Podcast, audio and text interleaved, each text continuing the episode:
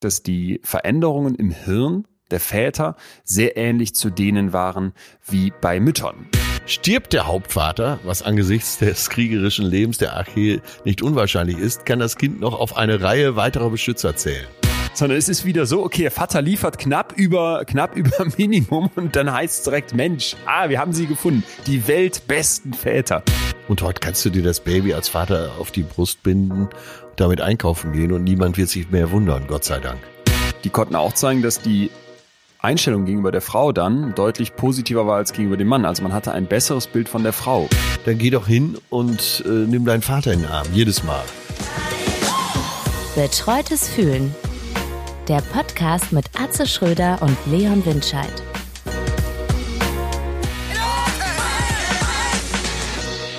So, meine Damen und Herren, da sind wir wieder. Nein, war ein Spaß, war ein Spaß. Was war der Spaß? Äh, so, meine Damen und Herren, dass ich mich anhöre wie ein Kirmesmoderator. Ach Ich so. sag mal äh, frei heraus, guten Morgen, Leon. Moin, moin. Alles fit? Eine Woche später, äh, letzte Woche äh, Väter Teil 1, heute Teil 2. Hat sich was verändert in der Zwischenzeit?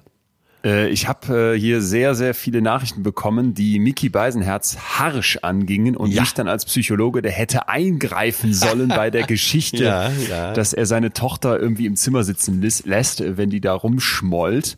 Ähm, für mich eigentlich das Krasseste war ja eine Kindheitspädagogin, wie sie sich nennt, die sagt, Kinder manipulieren nicht, sie wenden keine Psychotricks an, schon gar nicht mit fünf Jahren fand ich, fand ich ziemlich heftig. Dann wurde hier von Traumata gesprochen, die sowas auslösen kann, wenn man das Kind da mal allein im Zimmer sitzen lässt. Und ich dachte so, hoppla, Helikopterelternalarm oder wie hast du das interpretiert? Ich habe das so interpretiert, dass es ein Thema ist, was viele aufregt, wo viele äh, natürlich auch denken, dass sie Spezialisten sind. Das siehst du allein schon daran, wenn ähm, die Kinder der Eltern selber Kinder kriegen, denken natürlich die Eltern, ja, hier, äh, wir sind ja die Spezialisten. Ja. Die, die Kinder äh, wollen es aber ganz anders machen, haben da andere Ansätze und äh, werden das auch schon irgendwie hinkriegen. Aber das ist so ähnlich, als wenn, es, wenn du hier sagen würdest, ich habe eine Erkältung, was hilft? Da könnten wir auch sicher sein, dass, dass 300 äh, oder 500, nee, 1000 Zuschriften kommen und alle haben das todsichere Rezept mit Nelken in, und Zwiebeln in Zitronensaft. Äh, Und dann bist du am nächsten Tag wieder gesund. Tja, da scheint jeder Spezialist zu sein. Und ich war nur etwas verzweifelt, als ich darüber nachgedacht habe, wie soll das Kind denn sonst rausfinden, dass jetzt Schlafenszeit ist, wenn man nicht sagt, äh, hör mal, geh mal ins Bett. Ich war, da, ich wäre da nicht so, ich war da nicht so offen, um jetzt zu sagen, ah, da gibt's dann tausend Rezepte. Na klar, die gibt's immer und so weiter. Aber ich dachte jetzt mal, Moment mal, dass ein Kind da mal schmollend im Zimmer sitzen gelassen wird und jetzt nicht direkt hinge hingelaufen und getröstet oder das. Also das habe ich mehrfach erlebt und ich würde sagen, mir, mir geht soweit ganz gut. Und dass man das nicht machen darf, da hört es dann aber für mich irgendwann auf. Das kann man doch sicher machen, ohne dass das Kind später Geisel nimmt und so, ne? Zumindest aus meiner Beobachtung schon. Ich muss dir aber noch was erzählen und ähm, Da- dachte, ja. Ja. nach dem Ekelfinger letzte Woche, Ja. äh, wäre ich, wär ich fertig mit dem Thema und wir müssen uns eben demnächst mal um Ekel kümmern hier als Gefühl. Aber so ganz lässt mich das nicht los und du weißt, ich bin ein selbstkritischer Mensch und so seit hm, Ja, fünf, sechs, sieben Wochen haftet mir hier in der WG so der, der subtil und auch weniger subtil wiederholte Vorwurf an, es würde komisch bei mir riechen. Ja, du weißt, wir wohnen ja auf quasi drei Etagen und das, die oberste Etage ist, ist mein Reich. Und wenn hier jemand hochkam, dann hieß es, also von meinem Bruder zum Beispiel, es würde stinken wie im Altenheim. Nichts gegen Altenheime, aber du hast einen Geruch in der Nase. Das geht doch schon wieder gegen mich. Ja, andere meinen so, hey, ist deine, ist deine Waschmaschine abgerissen? Schimmelt da irgendwas in deinem Bad? Dann schämte man sich auch immer so, weil es kam explizit aus dem Badezimmer und du weißt ja, wie ich Probleme mit diesen Themen habe. Und wenn dann jemand da reinging, dachte ich schon mal, wie soll ich jetzt erklären, dass da irgendwie irgendwas mit dem Rohr nicht stimmt? Es riecht so komisch, keine Ahnung. So, und äh, wie gesagt, als selbstkritischer Mensch, das liegt an mir. Erstmal Deo gewechselt, alles nochmal durchgewaschen, ne, an Klamotten. Ähm, Viel mehr geduscht als sonst. Noch mehr. Jetzt weiß ich gar nicht, wie ich, wie ich das hier dramaturgisch richtig aufbaue, weil diese gesamte Geschichte ist so absurd, dass sie, dass ich sie noch nicht wirklich verarbeitet habe. In, in diesem ba besagten Badezimmer steht ein ganz normales äh, WC, angeschlossen an die Wand. Also äh, so als Spoiler schon mal, es gibt eine Lösung. Es, gibt- es gibt eine Lösung. es Gut, gibt alle eine gut. un Ja, ja, unvorstellbare Lösung für diese Geschichte.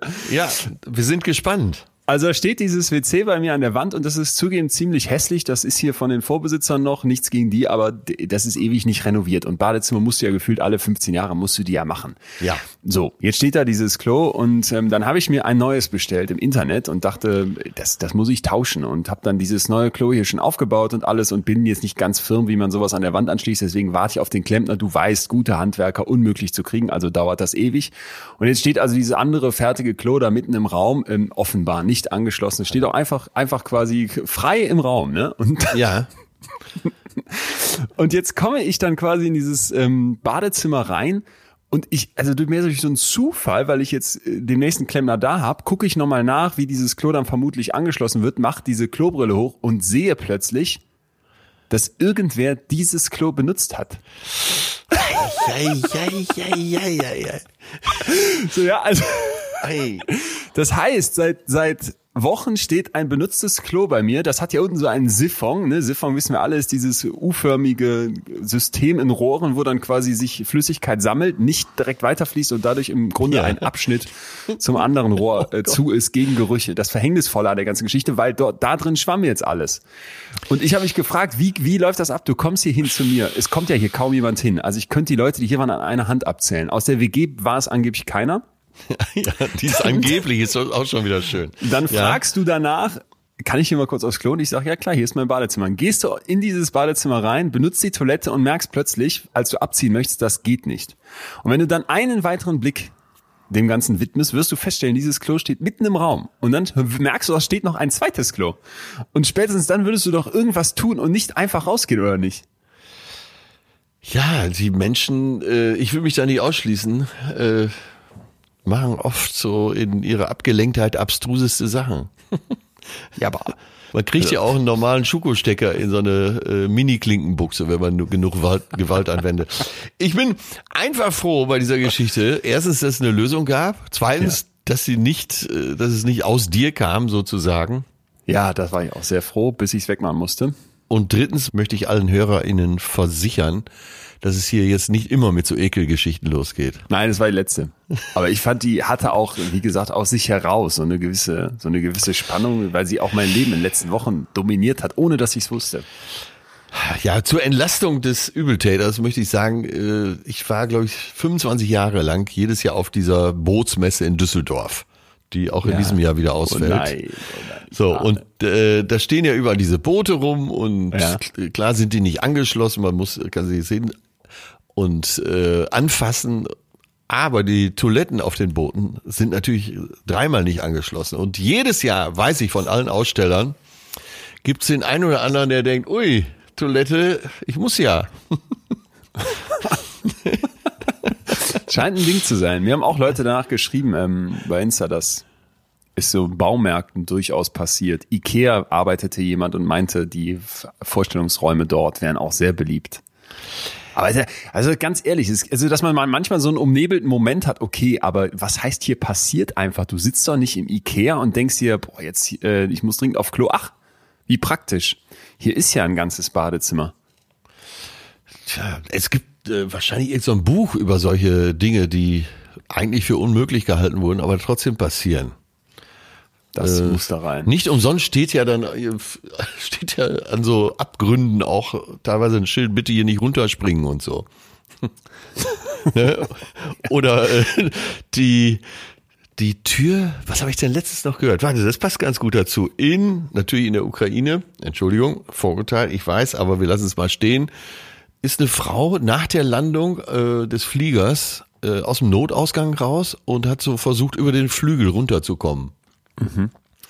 Und ich bin sicher, an dieser Notausgangstür steht auch nicht öffnen.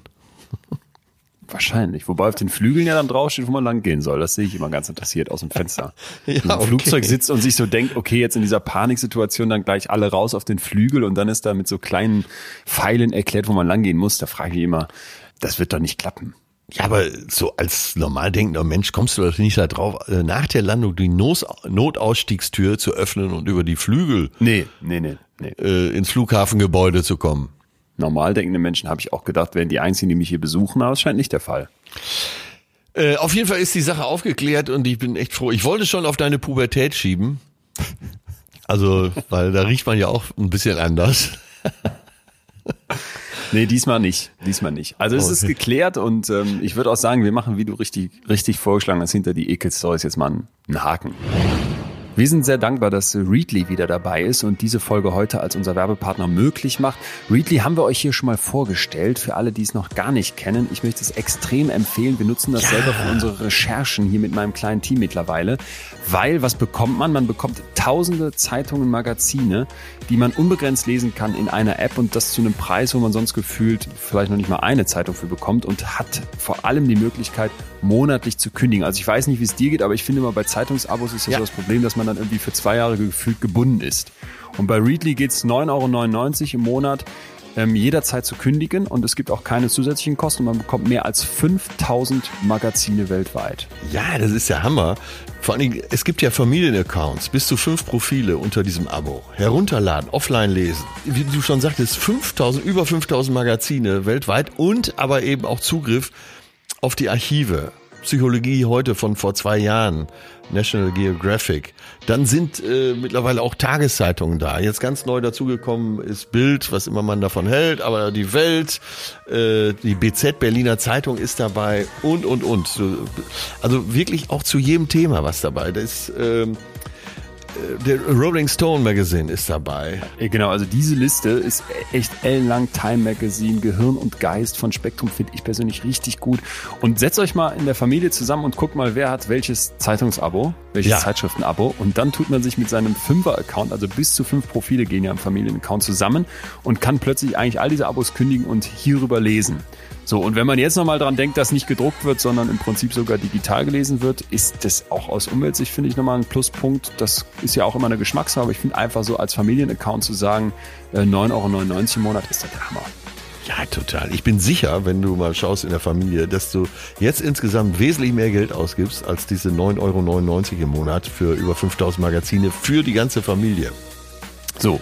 Und natürlich haben wir für euch wieder was rausgeschlagen. Und zwar bekommt ihr die ersten zwei Monate statt für 9,99 Euro für nur 1,99 Euro. Das Ganze ist ein Test, dann kann man einfach wieder aussteigen. Zwei Monate für 1,99, äh, muss man sich mal überlegen, Wahnsinn, ist äh, de.readly, also R-E-A, dly.com slash betreutes Fühlen. de.readly.com slash betreutes Fühlen. Packen wir für euch auch nochmal in die Podcast-Description. Wir würden uns sehr freuen, wenn ihr darüber äh, euch ein Readly-Abo besorgt, um mal reinzugucken und danken herzlich, dass Readly diese Woche die Folge möglich macht. Ja, können wir dringend empfehlen. Und ich möchte nochmal darauf hinweisen, das passt wieder zu dem, was du eben gesagt hast, dass es Erziehungstipps gab, äh, dass unser Thema verwechselt wurde. Es ging nicht um Kindererziehung, es ging sowieso nicht um Kinder. Dann haben einige geschrieben, ja, äh, warum sprecht ihr über die Väter? Was ist mit den Müttern? Die kommen doch viel zu kurz. Ähm, da kann man auch nur sagen, das ist so ähnlich wie deine Geschichte. Wenn über dieser Folge steht, äh, dass es um Väter geht, dann geht's halt um Väter und nicht um die anderen Beteiligten der Familie. Also wir nageln hier thematisch nochmal fest, dass es um Väter geht und wollen ja heute im zweiten Teil, Ja. glaube ich, ein bisschen tiefer in die Beziehung zum Vater, zu unseren Vätern einsteigen. Gar nicht jetzt auf uns beide nur bezogen, sondern eher auch mal größer gedacht, weil wir haben doch vielleicht alle bestimmte Themen, die wir mit unseren Vätern Ja. nicht ausgeräumt haben, die wir nicht geklärt haben. Wir fragen ist uns das vielleicht, wie die, Verhältnis? ja, Ja. wie ist das Verhältnis? Wir fragen uns vielleicht aber auch, wie sehr hat das bestehende Verhältnis oder vielleicht das frühere Verhältnis unser heutiges Leben noch im Griff? Ne? Also wo wirkt unser Vater, selbst wenn wir jetzt erwachsen sind und vielleicht nicht mehr so im engen Kontakt sind, noch in unser Leben rein? Und Ja. ich fände eigentlich auch ganz, ganz wichtig, weil ich glaube, dass das betrifft viele und vielleicht selbst diejenigen, die denken, nee, es läuft doch eigentlich ganz okay, dass wir uns nochmal fragen, wie kann ich mit meinem Vater wirklich äh, Frieden schließen, äh, wenn er nicht da war, nicht da ist, wenn er nicht das geliefert hat, was man vielleicht erwartet hätte, wenn er vielleicht auch schon gestorben ist. Und aber auch sonst, ne? wenn ich sage, ich habe eigentlich ein ganz okayes Verhältnis, aber vielleicht geht da mehr. Ich finde, das sollten wir heute mal beleuchten, weil wir werden sehen, wie wichtig Väter in unserem Leben sind. Ja, und ich möchte dich mal fragen, der ja ein sehr gutes Verhältnis zu seinem Vater hat. Hast du das Gefühl, dass es trotz des wirklich guten Verhältnisses Themen gibt oder Bereiche, über die du mit deinem Vater nicht sprechen möchtest? Ich meine jetzt nicht aus Scham, sondern wo du, wo du dich nicht wohlfühlst, das mit deinem Vater zu besprechen. Gute Frage. Also genau, es gäbe so Schamthemen, die wird, die, die, das würde ich nicht besprechen. Jetzt nur so alles in Richtung Sex hätte ich das Gefühl, kann ich gar nicht genau sagen, wieso, aber das wäre irgendwie für mich nichts, was ich mit Eltern bespreche.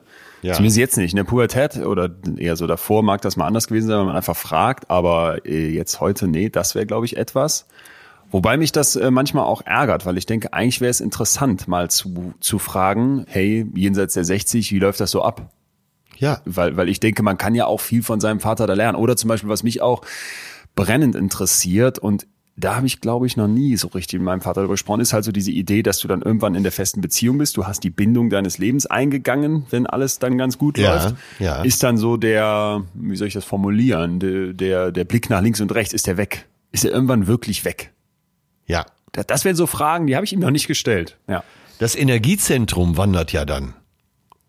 Also wenn du jetzt in einer festen Partnerschaft bist oder hast vielleicht sogar äh, auch Kinder, eine eigene Familie, wird ja der Energiemittelpunkt, kann man sich ja vorstellen, eher zu deiner Familie rüber wandern. Und ich glaube ja, und das ist, glaube ich, ganz wichtig für die heutige Folge, dass man sich auch klar macht, das gilt natürlich auch für Töchter, Beziehung Tochter zum Vater, nicht nur Sohn zum Vater, dass das auch in der Entwicklung ist. Und im günstigsten Falle entwickelt sich's weiter und ist äh, eine Evolution. Aber äh, es ist ja, es gibt ja nicht den Moment, wo dieses Verhältnis in Stein gemeißelt ist und so bleibt's für alle Zeit, sondern es wandelt sich ja und wächst im günstigsten Falle. Also ich glaube, dass sich zum Beispiel das Verhältnis von meinem Vater und mir verändert, seitdem der in Rente ist, pensioniert ist, Ja. weil er einfach viel mehr Zeit hat. Und ich erinnere mich gerade, wo du danach fragst, über was haben wir vielleicht noch nicht gesprochen, an ein Telefonat, das wir vor ein paar Monaten geführt haben, wirklich langes Telefonat. Wegen Corona eben kann man sich ja nicht so gut treffen. Und da habe ich mal nachgefragt, wie war es eigentlich mit deinem Vater? Wie war die Beziehung zu dem? Wa- Was hat dir das mitgegeben? Und dann sind wir über ganz viele Themen gekommen, die wir eigentlich vorher noch nie so besprochen hatten, wo ich plötzlich dachte, ach, hochinteressant. Ne? Auch so für ihn, so in, der, in, in seiner Arbeitswelt, wie war für ihn die Beziehung mit Autoritäten dort? Ja. Dann plötzlich auch so, dass er mir mal erzählt hat, wie das, wie das Verhältnis zu seiner Mutter war und wie sie, wie es irgendwie so ein riesen Missverständnis gab. Ne? Er hatte irgendwie so ein Bild gemalt und dann gab es, das habe ich dir glaube ich schon mal erzählt, dann gab es ja da, da quasi irgendwie eine 2 zwei Minus für oder sowas und sie hat gesagt, ach, da hättest du aber auch eine 2 Plus für kriegen können. Ja, und er dachte, ja. sie meinte, er hätte mehr tun müssen und er meint, und, ne, und eigentlich ging es aber ihr darum, dass sie sagte, das hast du ja so toll gemalt. Und solche Ja. Themen, wo du plötzlich merkst, ach krass, das rumort oder beschäftigt mein Vater bis heute und dass du plötzlich merkst, Moment mal, da gibt's auch Punkte, die, die mich in ähnlicher Weise be begleiten und, und beschäftigen. Und dass Ja. dann diese Muster irgendwie doch äh, so krass übertragen werden auf uns, dass es aus meiner Sicht total interessant ist, mit dem eigenen Vater so ein Gespräch zu führen, da mal nachzuschauen, weil zumindest bei mir der Eindruck entstand, okay, heftig, du kriegst gerade neue Einsichten über dich, auf die wärst du gar nicht gekommen. Ja, ja. Ja, lass uns darüber sprechen. Und ich möchte zur Einstimmung einen Brief vorlesen, eine Mail, die äh, uns die liebe Anna geschrieben hat. Wenn du damit einverstanden bist. Ja, ich würde noch kurz, das ist ja hier immer so ein bisschen mein Job, äh, teasern. Wir haben ja gerade eben schon Fragen angesprochen, die uns heute so ein bisschen begleiten sollen in Bezug auf äh, die Beziehung zu unserem Vater. Aber ich Ja. möchte noch sagen, dass wir wie letzte Woche angekündigt auch äh, die Reise angehen in die nach Zentralafrika. Ja. Zu den Aka, die angeblich die besten Väter der Welt sind. Wir werden klären, warum Männer Nippel haben. Wir werden über Hormone sprechen und wir werden am Ende nochmal wirklich ganz, ganz praktisch konkret klären, wie kann ich eine gute Beziehung zu meinem Vater aufbauen. Und da habe ich was dabei eben aus einer psychologischen Praxis, wovon ich hoffe, dass das äh, euch allen da draußen und dir auch so gehen wird wie mir. Nämlich, dass das einen völlig neuen Blick auf dieses was macht eigentlich mein Vater in der heutigen Gegenwart noch mit mir? Dass man darauf einen völlig neuen Blick geworfen bekommt. Ja. Sehr gut. Und ich habe So. eine kleine Zehe auch in der Wissenschaft gehabt. Da wirst du mir nachher verzeihen müssen, äh, wenn ich rudimentärer unterwegs bin als du. Ich habe ein äh, Buch gelesen von einer Anthropologin, Dr. Anna Marchin, die lehrt in Oxford. Das Buch Ah, heißt jo. Papa werden. Kennst du die? Nee, ich, ich kenne sie, genau. Das Buch kenne ich nicht, aber ich kenne sie, ja. Äh, und da gibt's eine sehr, sehr lustige Geschichte. Äh, sie hat da einen, einen Stamm der Arche in Paraguay aufgetan, aber dazu später mehr. Ich würde gern zur Einstimmung einen längeren Brief vorlesen. Ja, hau raus. Ich bin schon gespannt, bitte. äh, von der lieben Anna. Äh, Und wir sollten uns die Zeit mal nehmen, weil letzte Woche haben wir Mickey Beisenherz interviewt und auch mal über sein Verhältnis zu seinem Vater gesprochen und sein Verhältnis zu seiner Tochter. Und hier geht's eben äh, um Tochter-Vater-Verhältnis. Aus Sicht der Tochter, ne? Aus Sicht der Tochter und äh, sie hat uns letzte Woche schon gehört, deswegen hat sie uns eben auch geschrieben. Lieber Leon, lieber Atze, ich bin eine von denen, die eure Sendung empfohlen bekommen hat und direkt kleben geblieben ist. Ja, ich melde mich mal zu Wort. So, ich umreiße jetzt meinen Lebensweg, in dem sich die Prägung der Vaterrolle veränderte. Meine Eltern haben immer sehr hart und viel gearbeitet. Als Tochter kam recht schnell durch, dass sich mein älterer Bruder, der als männliches Kind einen besseren Platz in der Familie bekam, besser gestellt hatte. Während ich mich um meine kleinere Schwester und ihn sowie haushaltsbetreffende Aufgaben kümmern musste. Meine Mutter ist eine in vieler Hinsicht begabte und belesene Frau. Diese sehr gütige fühlte sich dann aus irgendeinem mir nicht nachvollziehbaren Grund zu meinem Vater, der, wie sich schnell herausstellte, einen brutalen, konservativen Tyrannen hingezogen. Sie bekamen drei Kinder, beziehungsweise meine Mutter bekam uns, und die Betreuung übernahm Tagesmutter, ganztägig, Kindergarten und später dann die Schule und der Schülerhort. Zum Glück war das so, da ich zu Hause immer Adrenalin im Blut und mein lautes Herzklopfen in den Ohren hatte.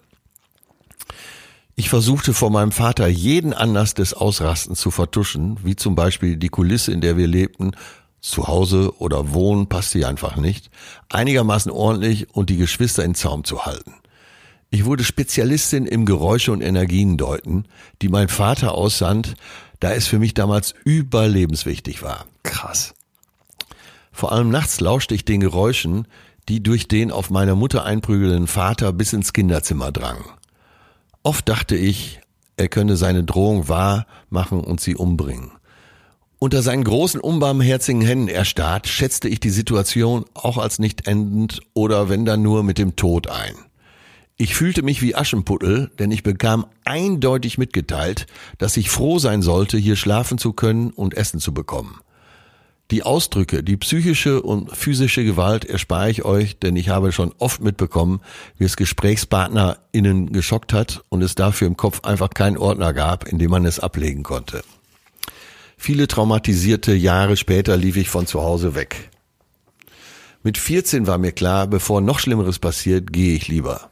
Ich kam bei Freundinnen und Bekannten unter und musste allerdings auch lernen, draußen und bei jedem Wetter die Nacht rumzukriegen und natürlich irgendwie Geld zusammenzukriegen. Wollte ich gerade mal ganz kurz was zu sagen. Ja. Diese Idee, dass du mit 14 von zu Hause weg musst, ne? Und ich Ja. finde, das ist ja hier keine Wahl oder irgendwie so ein, so ein, so was weiß ich was für eine, für eine pubertäre äh, Idee, sondern sie hat ja, sie hat ja eigentlich keine Wahl und und ähm, das finde ich deswegen so krass, weil wenn man manchmal durch die Stadt geht und da sitzen eben ähm, offens offensichtlich junge Menschen obdachlos, Ja, ne, ja, und man sich ja. dann manchmal so fragt, warum, ne, warum suchst du dir nicht was und und wie wie kann das sein? Ich finde, wenn man so eine Geschichte hört, kriegt man da einen ganz anderen Blick drauf. Heftig. Ja, an dieser Stelle mal den kleinen Rat, weil wir ja beide auch bei Roter Keil aktiv sind. Äh, so junge Menschen, die einem auffallen, immer mal ansprechen. Auf eine nette Art, weil das kann kein Zufall sein, dass man da irgendwo rumhängt. Ja. In die Schule ging ich immer. Disziplin und Leistung hatte ich, wenn auch auf die harte Tour, daheim genug beigebracht bekommen. Mit 16 kam ich dann ins Heim. Dort gab es zwar straffe Regeln, aber auch jeden Tag zuverlässig etwas zu essen und ein Bett in relativ sicherer Atmosphäre. Erzieher suchten das Gespräch und ich nahm alles an, denn ich wollte endlich etwas vom Leben haben. Ich hatte überhaupt keine Ahnung, wer ich bin, welche Ansprüche die Gesellschaft an mich hat und wie ich das erreichen konnte. Mein großes Glück war, dass ich von da an immer wieder Menschen begegnete, die eine Beziehung, ob fester Freund oder gute Freundin, mit mir aufbauten. Sie erklärten mir vieles, wiesen mich auf meine Vorzüge hin und halfen mir dadurch, Selbstwert zu entwickeln. Das war neu. Auch hatte ich mir Hilfe der Psychotherapie geholt. Die Traumata waren ja nicht plötzlich weg, einige nur weniger schlimm oder gut verdrängt. Ja, siehst du, das ist nämlich äh, genau der Punkt, den wir hier immer wieder hervorheben, äh, dass, wenn man sich in solchen Ecken befindet, äh, eben die Psychotherapie notwendig ist, unbedingt. Ich finde hier zwei Punkte gerade ganz wichtig an der Geschichte. Einerseits habe ich aus der kurzen Beschreibung sofort das Gefühl, was für eine Resilienz und wie unglaublich ist das eigentlich, dass ein Kind, das so eine Gewalterfahrung macht, das so ein unzuverlässiges Zuhause erleben muss, dass dieses Kind dann aber sagt mit mit mit 14 mit schon und mit 16 dann ja noch mal stärker, ich komme aber irgendwie zurecht, ich fange an mich durchzuboxen, ne, und ich und ich gebe hier nicht auf.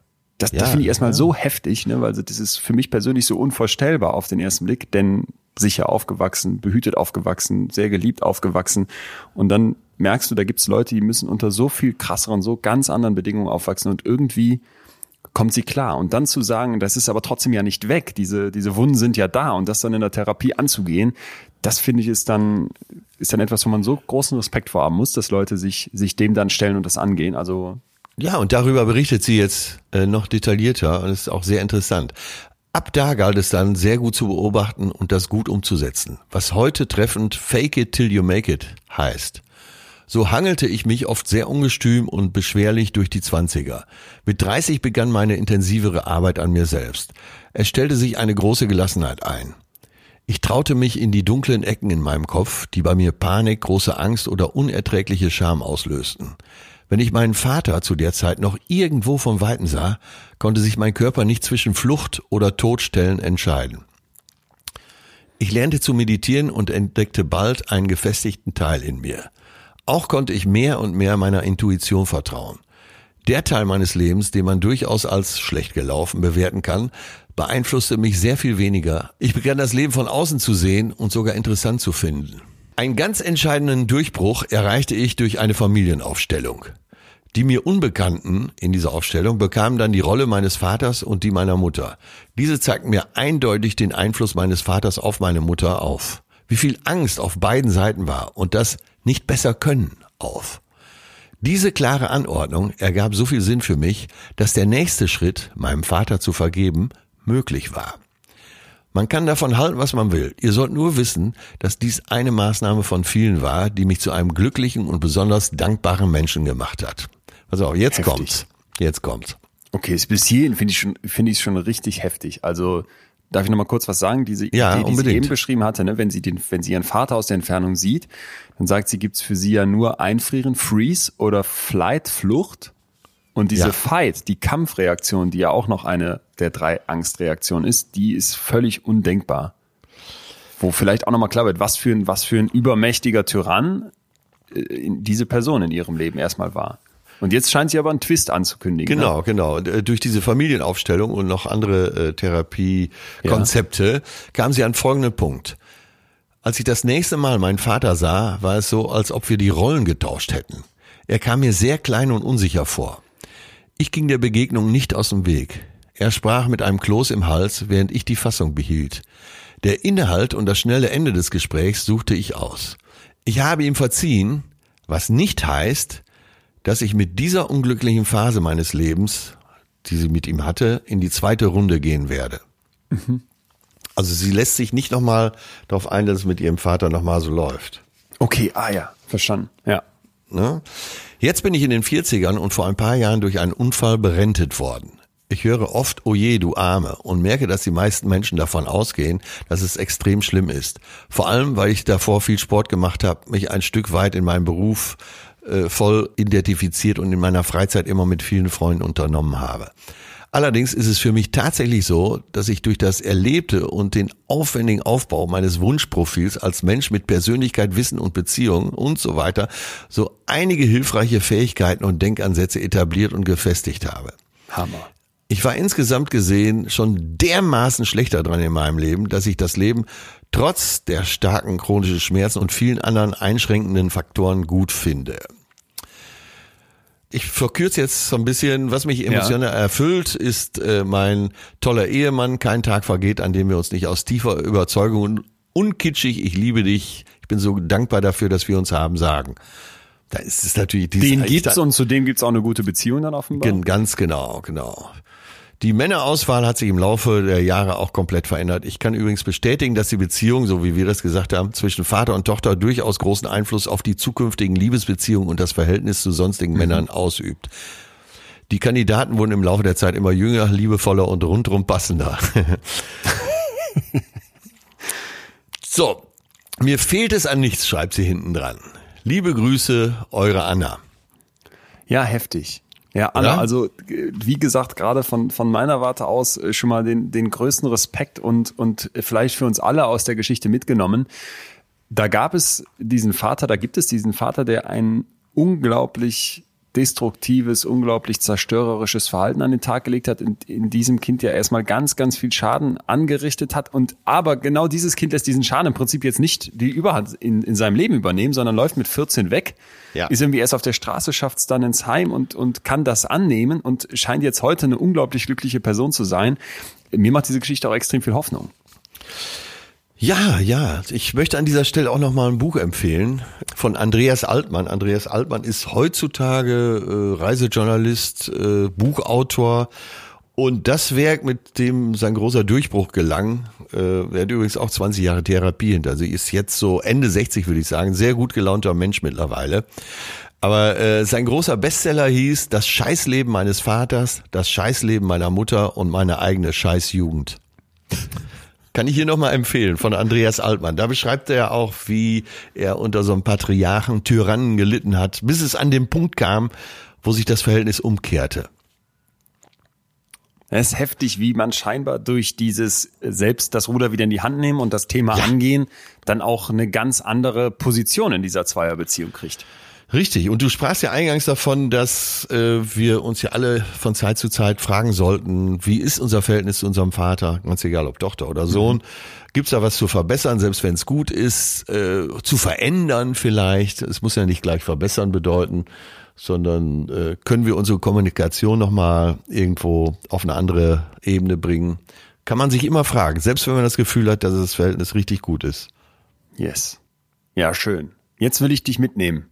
Ja. Du hast uns mit in die Geschichte von Anna genommen. Sehr, sehr tief sind wir eingetaucht. Jetzt reisen wir, müssen wir quasi hinfliegen, in die Zentralafrikanische Republik zu den Aka. Das ist ein ganz ursprünglich lebendes Urvolk, die dort ähm, ja noch vor allem Jagen und Sammeln betreiben, aber natürlich auch schon in, was heißt auch schon, in Dorf-Communities, in, in kleinen Ja. Gesellschaften zusammenleben, logisch. So, und diese so, und dieser Stamm, beziehungsweise die Männer dieses Stamms gelten als die weltbesten Väter. Gerade in so Online-Communities und Zeitungsartikeln findet man das Ah, immer ja, wieder. jetzt, jetzt sind wir aber alle gespannt. Und zwar, weil diese männlichen Stammesmitglieder nach den Kindern gucken, während die Mütter auf der Jagd sind. Ne? Und die, die streicheln das Kind, die machen, machen das sauber, die äh, windeln das oder wie auch immer man das jetzt Nur, nennt. dass ich mich wickeln nicht das. verhört habe. Die Mütter sind auf der Jagd. Hast du richtig gehört? Und die Väter spielen mit den Kindern und machen so diese ganzen Dinge, wo wir jetzt sagen würden, das hätte man jetzt vielleicht in unserer Gesellschaft eher der klassischen Frauenrolle Ja. zugeschrieben. Ja, also die, die halten die Kinder im Arm, die halten die deutlich mehr im Arm, als man das jetzt bei uns kennt äh, im Durchschnitt. Und ähm, eben, wie du gerade ge- richtig festgestellt hast, sind eben da, während die Mütter auf die Jagd gehen. So, und jetzt gibt es wohl einen äh, Forscher, Hewlett heißt er, der ist dort gewesen, hat die beobachtet und das, was er geschrieben hat, Dr. Barry Hewlett, das Ja. scheint für mich auch so nach den Standards, wie so Wissenschaft veröffentlicht wird, alles okay gewesen. Ich, find, ich betone das deswegen so, weil der die krasse Beobachtung gemacht hat, dass die AK-Väter den Kindern Ja. die Brust geben. Ach. Ne? Also, ja, Und kommt da auch ein Getränk raus? Da kommt kein Getränk raus.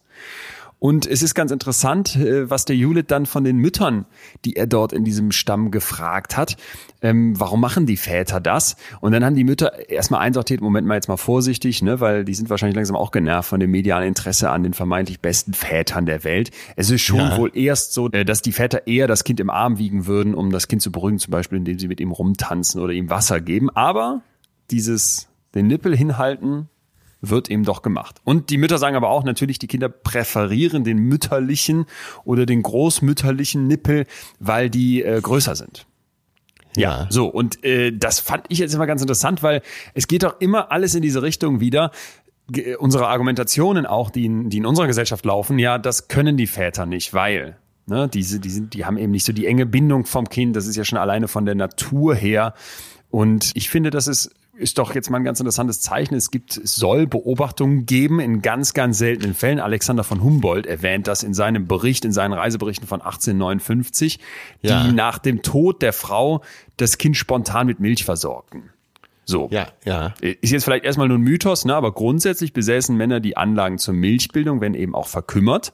Ja. Und ich finde, wenn man dann nochmal einen Schritt weiter geht, und wir haben ja jetzt von den AK schon gehört, dass es da eben durchaus völlig anderen Angang äh, zum, zum, zum Aufteilen des Umgangs mit den Kindern geht, Ja. dann kann man bei den Hormonen auch noch eine ganze Reihe von interessanten Punkten finden. Die eben von dir schon angesprochene Anna Machin, ich hoffe, ich spreche sie richtig aus, Anthropologin aus Oxford, Ja. die das Buch geschrieben hat, was du eben schon erzählt hattest, Genau. die ist eben hingegangen und hat gesagt, es wäre ja schon immer so gewesen, dass die Annahme besteht, dass die männlichen Körper, also der gesamte männliche Organismus, mit der Schwangerschaft und mit der Geburt eben nicht diese krassen biologischen und psychologischen Veränderungen durchgeht, durchlebt, wie das der Körper oder der Organismus der Frau macht.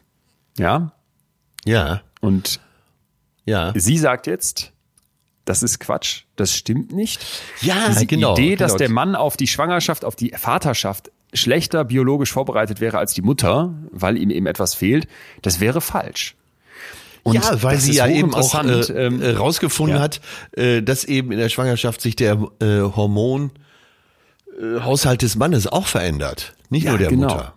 Genau. Und sie sagt, die Essenz ist eigentlich, dass Vatersein biologisch genauso ein Phänomen ist wie Muttersein. Das mag sich dann im Einzelnen jeweils unterscheiden, aber dass sich erstmal richtig was tut, fand ich schon mal eine wichtige und für viele, glaube ich, für mich zumindest in Teilen auch neue Information. Ne? Also die Testosteronwerte verändern sich. Oxytocin, über das wir hier schon oft gesprochen haben, das äh, galt vielen lange Jahre lang als reine Frauensache. Ne? Äh, Ja. Also ausgelöst durch eben das Stillen beispielsweise oder eben durch die, durch das, durch die Geburt.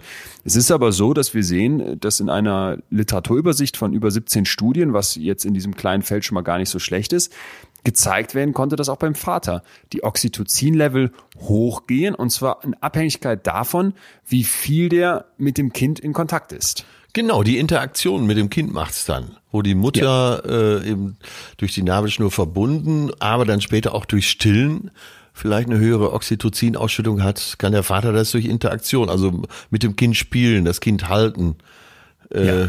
Vielleicht auch auf die nackte Brust legen. Eben nicht nur das Kind dran gewöhnen, sondern sich selber eben auch an das Kind gewöhnen und da äh, diese, dieses Bindungshormon ausschütten, oder? Genau. Und aus Tierexperimenten, jetzt legen wir noch eine Schippe drauf, äh, da gibt's die hochinteressante Einsicht, dass sich sogar die Hirne verändern. Wie es da beim Menschen aussieht, erzähle ich gleich.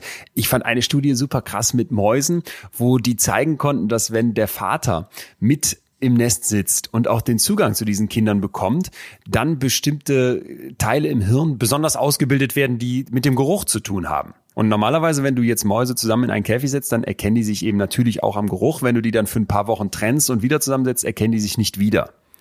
Ja. Und so war das auch bei Vätern, die man am Anfang, so kurz nach der Geburt, quasi von ihrem Nachwuchs weggenommen hat und nicht mehr an diesen Nachwuchs rangelassen hat. Die haben den dann später nicht wiedererkannt und hatten auch nicht diese stärker ausgebildeten Geruchszellen im Hirn. Anders war das eben bei Vätern, die an den Nachwuchs wirklich ran durften. Und interessant ist, dass das jetzt nicht gelöst werden konnte, indem man den Vätern einfach erlaubt hat, die Kinder zu riechen. Das haben die dann ausprobiert, indem die in diesen Käfig quasi ein Netz gespannt haben, sodass die Väter nicht mehr zu den Babys konnten, aber sie noch hätten riechen können. Nein, das reichte nicht. Ja, die Väter ja, mussten ja. wirklich mit ins Nest und Kontakt zu diesen Kindern aufbauen. Ja, und das ist doch der Beweis, dass es eben äh, nicht nur um die Biologie geht, sondern eben äh, auch um die, um das Umfeld, um die Soziologie. Ja, ganz genau. Und, und jetzt eben zum Menschen, ne, da haben wir jetzt leider noch wenig Insights, aber was sich abzeichnet, äh, zum Beispiel in einer Studie, die 2014 durchgeführt wurde an der University of Denver, da äh, konnte man an 16 gerade neuen Vätern im Hirnscanner zeigen, äh, indem man mehrere ne, Zeitintervalle äh, gemessen hat, also erstmal in den ersten beziehungsweise vier Wochen, nachdem das Baby geboren wurde und dann nochmal zwölf beziehungsweise 16 Wochen später. Und dort eben wurde gezeigt, dass die Veränderungen im Hirn der Väter sehr ähnlich zu denen waren wie bei Müttern. Also die Regionen zum Beispiel, die mit, mit Bindung, mit Empathie, mit der Fähigkeit, die Reaktion von anderen richtig zu interpretieren, zu tun haben, die sind dann eben äh, dort stärker ausgeprägt als in den ersten Wochen. Also die sind nach einem gewissen Zeitraum bei den neuen Vätern stärker ausgeprägt als am Anfang, kurz nach Ja. der Geburt. Und das finde ich erstmal so zusammengefasst hochinteressant, weil ich finde, die AKA zeigen uns einerseits, Moment mal, das könnte man auch anders angehen und in anderen Kulturen, die vielleicht nicht durch bestimmte Dinge geprägt sind, scheint das völlig okay zu sein, dass man sich da irgendwie die Arbeit anders aufteilt und da wird jetzt keiner äh, schräg gucken, wenn da plötzlich der Vater mal den Nippel hinhält und da erwartet auch keiner, dass Milch rauskommt. Es geht einfach für mich um einen völlig anderen Umgang und ein völlig anders Aufteilen, als das eben bei uns in vielen Gesellschaften der Fall ist. Das hat für mich unter anderem auch die Frage beantwortet, die ja letzte Woche aufkam. was ist denn äh, in schwulen Beziehungen, wo das Kind zwei Väter hat? Und resultierend daraus, aus diesen Beobachtungen, äh, kann man ja sagen, äh, dass eben auch jeder Mann in der Lage wäre, diese Rolle zu übernehmen. Außer dass er das Kind natürlich dann nicht mit Muttermilch versorgen kann. Mhm. Absolut. Also ich bin auch der festen Überzeugung. Das haben wir letztes Mal hier hoffentlich schon betont und ich will es aber nochmal unterstreichen. Die, die liebende Beziehung zum Kind, das ist das, was zählt. Ne? Und diese festen Vorstellungen, die wir haben, die gilt es eigentlich immer wieder anzugreifen. Ich fand noch einen weiteren Punkt an der AK-Geschichte, aber ziemlich krass, würde mich deine Meinung interessieren. Wie heftig ist bitte unsere Perzeption davon? Also wie, wie krass ist es, dass da in Anführungsstrichen irgendein Urvolk, ne, von dem wir sonst noch nie gehört haben, irgendwo auf der Welt mal ja. ein bisschen anders mit den Kindern umgeht und plötzlich sind das die weltbesten Väter. Und das finde ich deswegen auch schon so heftig, weil eigentlich haben die eine sehr, sehr gleiche Aufteilung. Ne? Also die Mütter machen ja auch mit und die Mütter gehen noch zusätzlich jagen, wie wir gehört haben, aber da käme jetzt niemand auf die Idee zu sagen, das sind übrigens die weltbesten Mütter sondern es ist wieder so, okay, der Vater liefert knapp über, knapp über Minimum und dann heißt es direkt, Mensch, ah, wir haben sie gefunden. Die weltbesten Väter. Und alle Welt kommt zu Besuch. Und alle Welt kommt zu Besuch und nervt.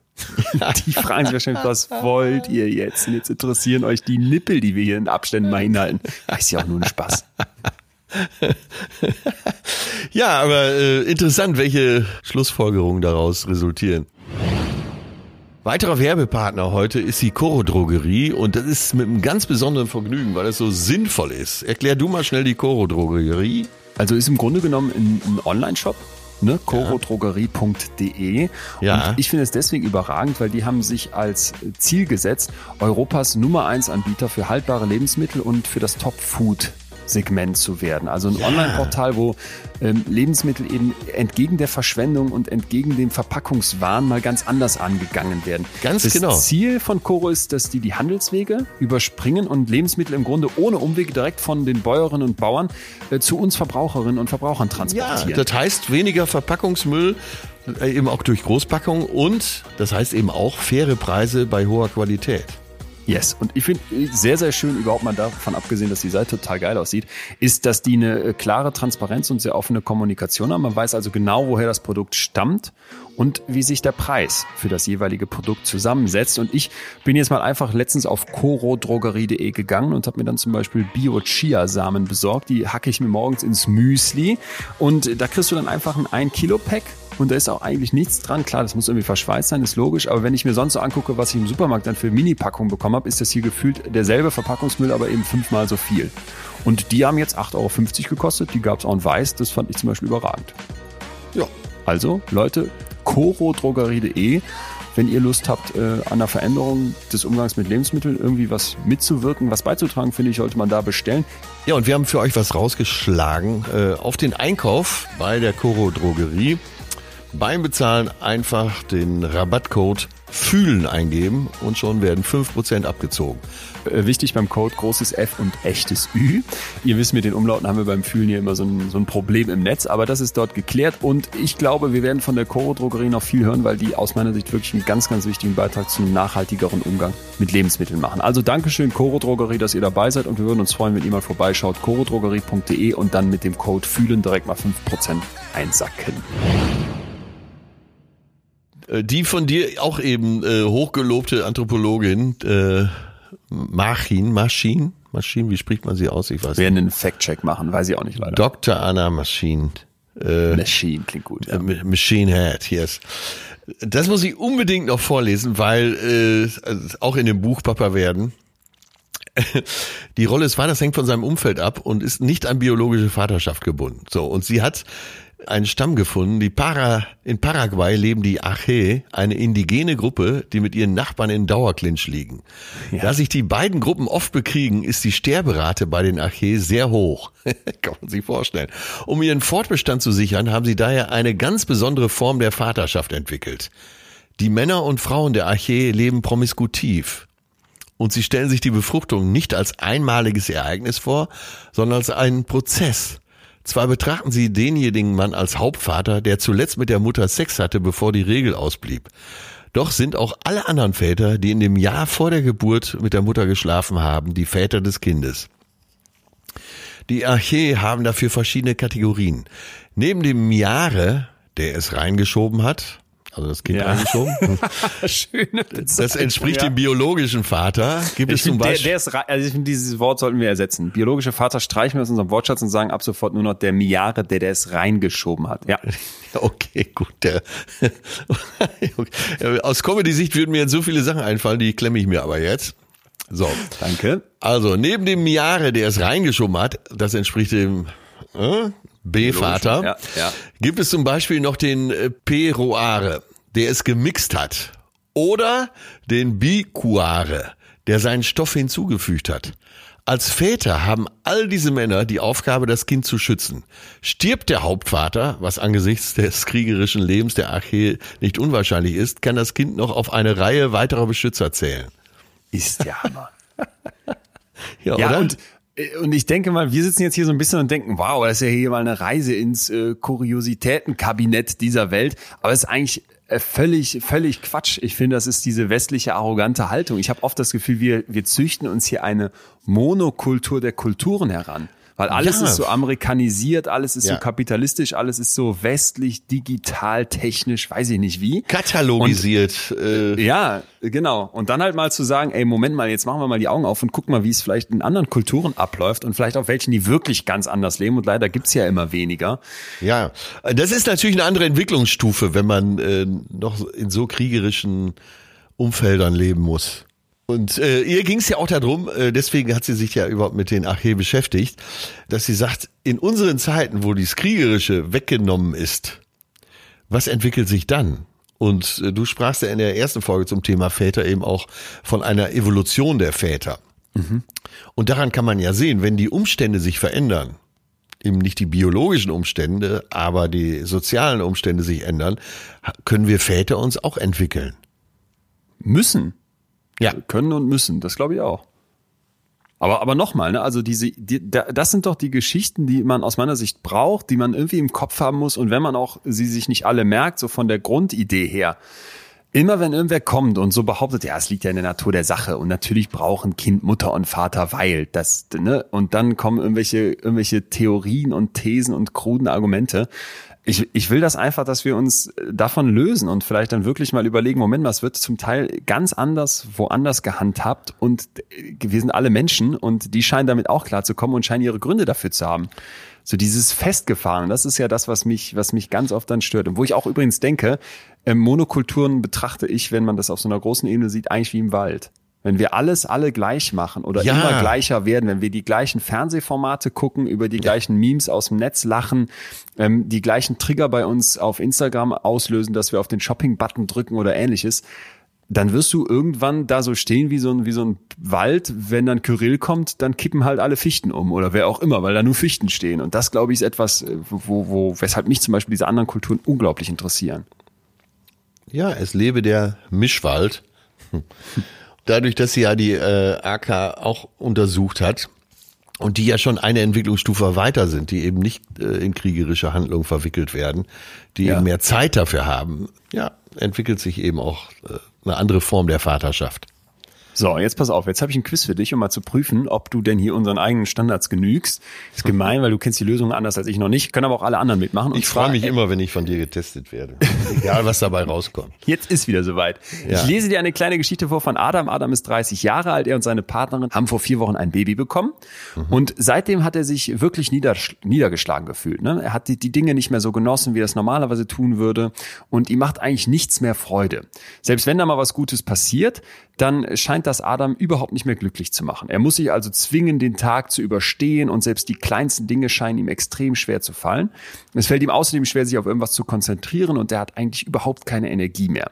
So, und obwohl Adam nachts müde ist, kann er nicht wirklich schlafen und wacht zu früh am Morgen auf und er fühlt sich relativ wertlos und möchte eigentlich aufgeben. Seine Familie hat bemerkt, dass er seit der Geburt seines Babys ihres Babys, er hat ja auch eine Frau, nicht mehr er selbst war. Er hat keine Lust zu reden und nimmt, nimmt nicht an Dingen teil, wie er es früher getan hat.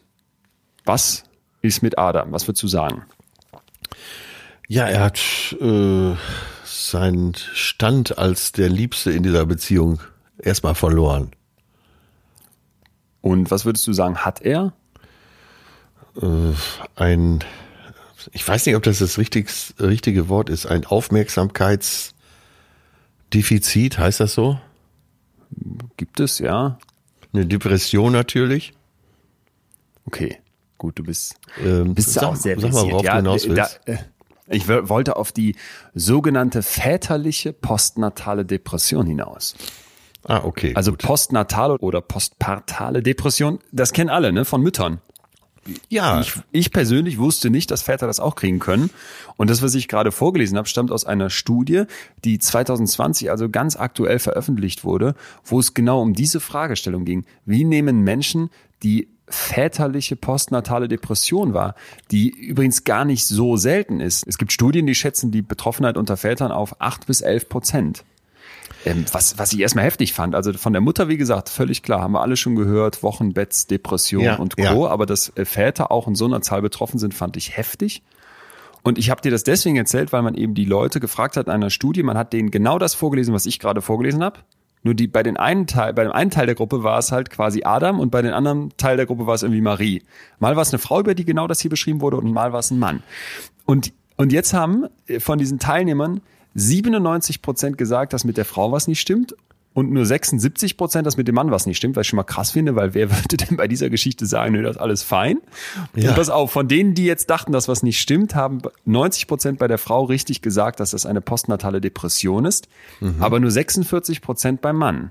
ich höre tatsächlich auch zum ersten Mal davon. Ja, Das, das scheint ja irgendwas mit dem äh, Kopf dann zu machen. Ich ging bisher immer davon aus, dass der Vater sich dann so etwas zurückgesetzt fühlte und weil das Baby ja jetzt alle Liebe der Familie kriegt und Vater erstmal nur drittes Rad am Wagen ist. Aber da scheint ja mehr hinter zu stecken. Ich- finde halt eben diese Wahrnehmung davon ziemlich krass, weil Ja. die konnten auch zeigen, dass die Einstellung gegenüber der Frau dann deutlich positiver war als gegenüber dem Mann. Also man hatte ein besseres Bild von der Frau, weil das eben natürlich wieder unserem Stereotyp entspricht, ne, und weil wir das okay finden. Und beim Mann wären wir dann plötzlich skeptisch. Stell dir das mal vor, ganz äh, praktisch im Bekanntenkreis würde das passieren. Da würdest du doch eher sagen, wenn du das nicht weißt, ey, so ein Arschloch interessiert sich jetzt für nichts mehr. Stimmt. Man ist ja sofort der Buhmann. Ja, man ist vielleicht direkt derjenige, der jetzt um Aufmerksamkeit buhlt. Hattest du ja gerade auch gesagt. Stimmt, Ja. da gar nicht drüber nachgedacht. Jo, total. Genau. Und bei, bei der Mutter sagt man die Arme, weil man schon darüber informierter ist. Ja. Ja.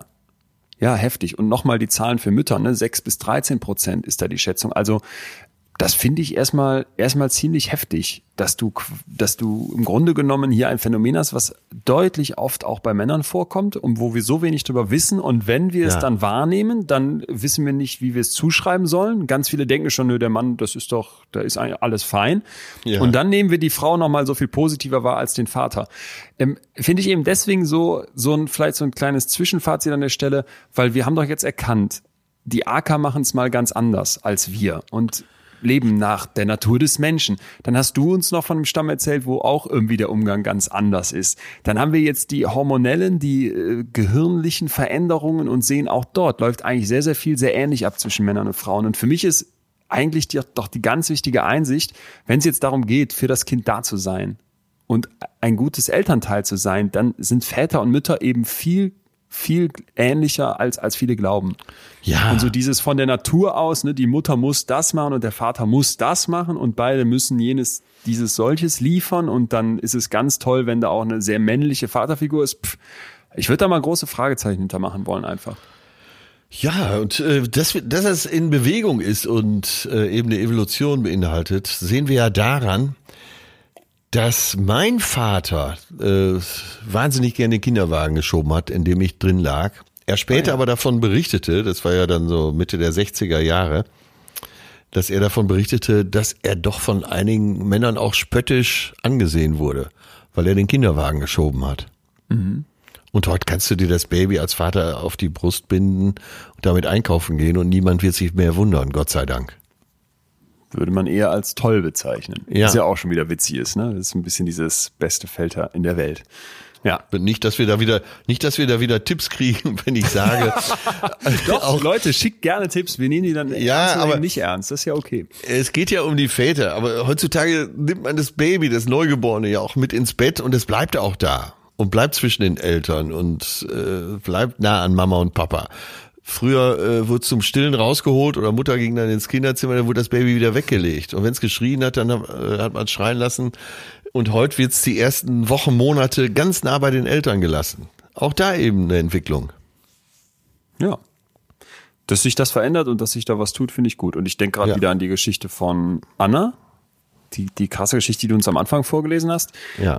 Offenbar, so schlimm und schrecklich manche Erfahrungen dort sein können, kann man sich aber vielleicht auch davon lösen und dann sein äh, losgelöstes eigenes Leben bestreiten. Nicht ohne Hypotheken, nicht ohne Päckchen, die man zu tragen hat oder vielleicht auch manchmal deutlich größere Pakete und, und seelische Narben, die, die ich die nicht klein machen möchte, aber eben trotzdem lebend und sehr glücklich leben, wie sie es ja beschrieben hat. Ja.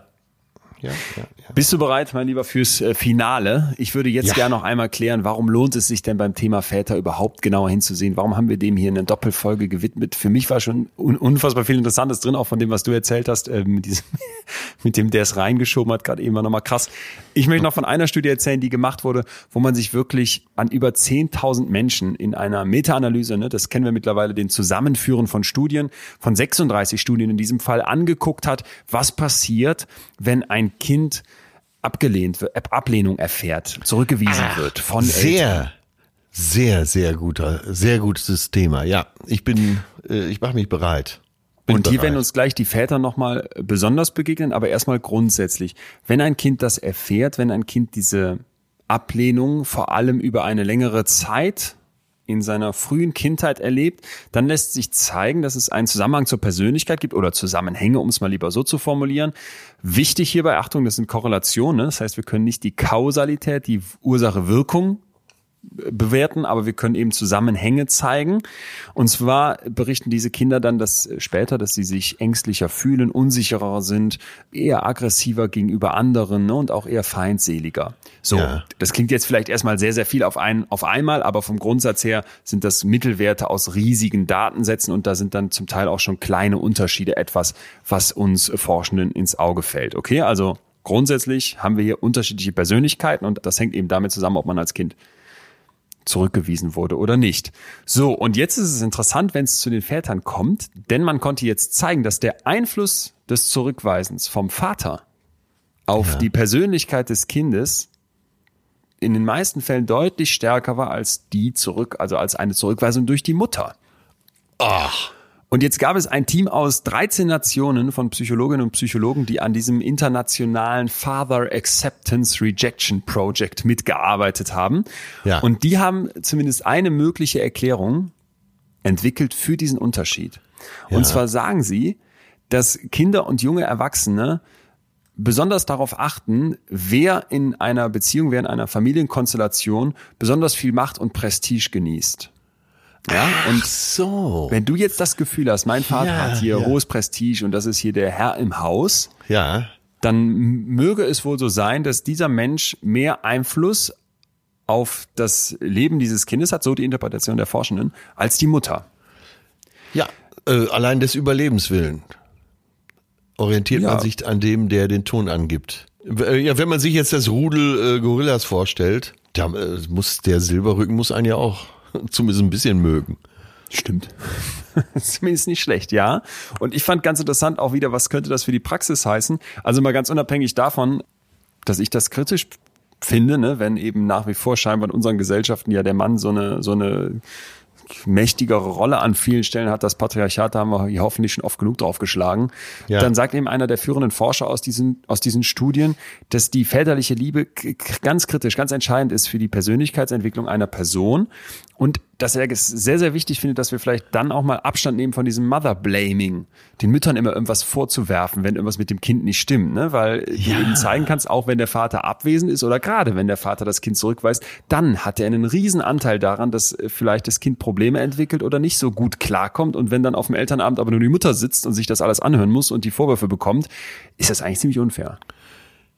Genau, man muss immer die Beidseitigkeit berücksichtigen. Richtig. Ach, sehr, aber sehr interessant. Wahnsinn, was ein neuer Ansatz. Ja. Was ein neuer Ansatz. Du denkst ja, Ja. immer, äh, naja, wenn der Vater das Kind ablehnt, das könnte dem Kind ja egal sein, solange die Mutter noch, sich noch aufopfert.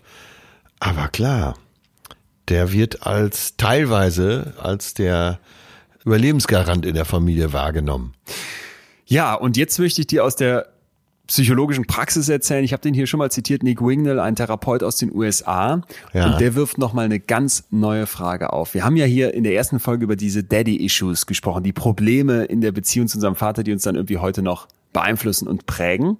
Und Ja. der sagt, was wäre, wenn Daddy-Issues in Wirklichkeit Daddy-Habits, also väterliche Verhaltensweisen wären?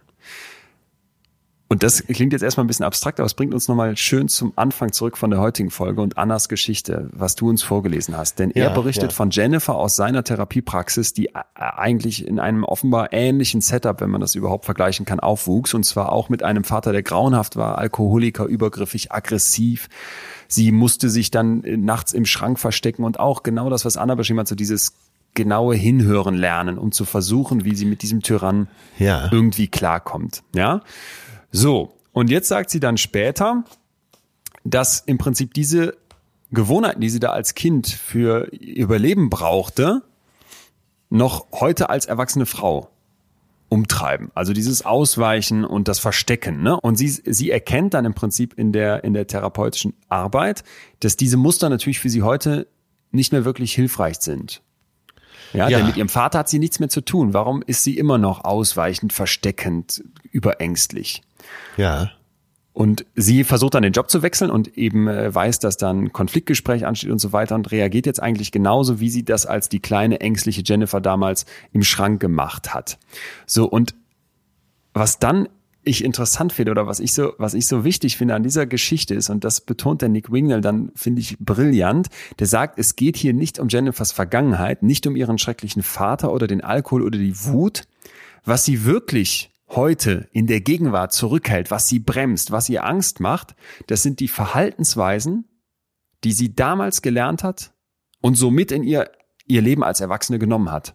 Ja, also dieses Katastrophisieren, das Abhauende oder das, das, das Fluchtplanen, das doppelt absichern und, und sich irgendwie nicht wirklich trauen. Und jetzt fängt er an, als Therapeut mit ihr daran Ja. zu arbeiten und sagt, diese alten Gewohnheiten, die wollen wir jetzt durch neue ersetzen. Und ich fand diese Geschichte deswegen so gut und ich finde, wir haben es bei Anna auch ja ganz praktisch gehört. Du kannst ja deine Vergangenheit nicht ändern. Ja. Du kannst nicht zurückreisen und sagen, Vater, pass mal auf, ich zeig dir jetzt schon auf, dass ich hier irgendwie eine Macht habe oder ich, hab, ich bin jetzt ja, stärker. ja. Ne? Das ist unveränderbar. Aber was du verändern kannst, und das sind doch die guten Neuigkeiten für uns alle, dass du diese eigenen Muster, die du dir da antrainiert hast, in, in der Gegenwart angehen kannst, verändern kannst. Und ja, das fand ich einfach eine, eine super Idee, zu sagen, ey, es sind gar nicht unbedingt die Daddy-Issues, du bist nicht die Doofe oder der Doofe, der da irgendwie nicht damit klarkommt, dass sein Vater sich wie auch immer verhalten hat, sondern es sind Verhaltensweisen, die dein Vater dir beigebracht hat und die mö- mögen toxisch, falsch und grauenhaft sein, aber Ja. an die kannst du heute ran. Genau. Zu dem Punkt kommen wir ja eigentlich immer wieder, dass man äh, Muster eben verändern kann. Äh, dazu muss man sie aber erstmal erkennen. Und das ist eben das Wichtigste. Und äh, das ist auch die vornehmste Aufgabe der Therapie, äh, Muster offen zu legen.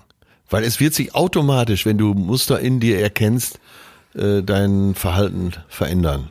Und vielleicht eben äh, Angst und Panik auch, wenn nicht beseitigen, dann doch sehr verkleinern. Kennst du das denn auch, dass du so bestimmte selbstbeschützende Annahmen über deinen Vater hast?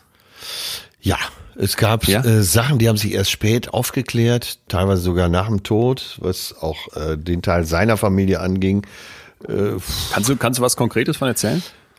Äh, naja, sein Vater war mit Patriarch, würden wir, das wäre ungefähr so, als würde man Idi Amin als Kätzchen beschreiben. sein Vater war die Diktator, Tyrann und hat seinen Kindern das Leben zur Hölle gemacht. Ja. Äh, Mein Vater war der älteste äh, von neun. Drei Mädchen, sechs Jungs.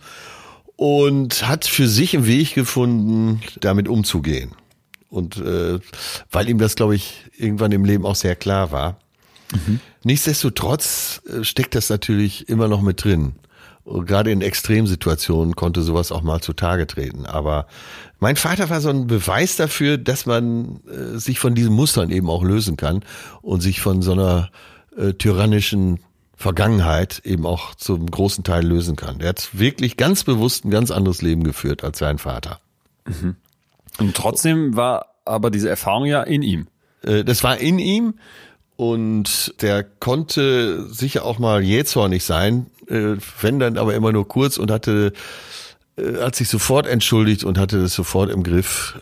Ja, ich bin, ist ja jetzt auch schon lange tot, äh, bin ihm heute noch dankbar dafür, dass er es geschafft hat, als erster in der Familie den Hebel so rumzureißen.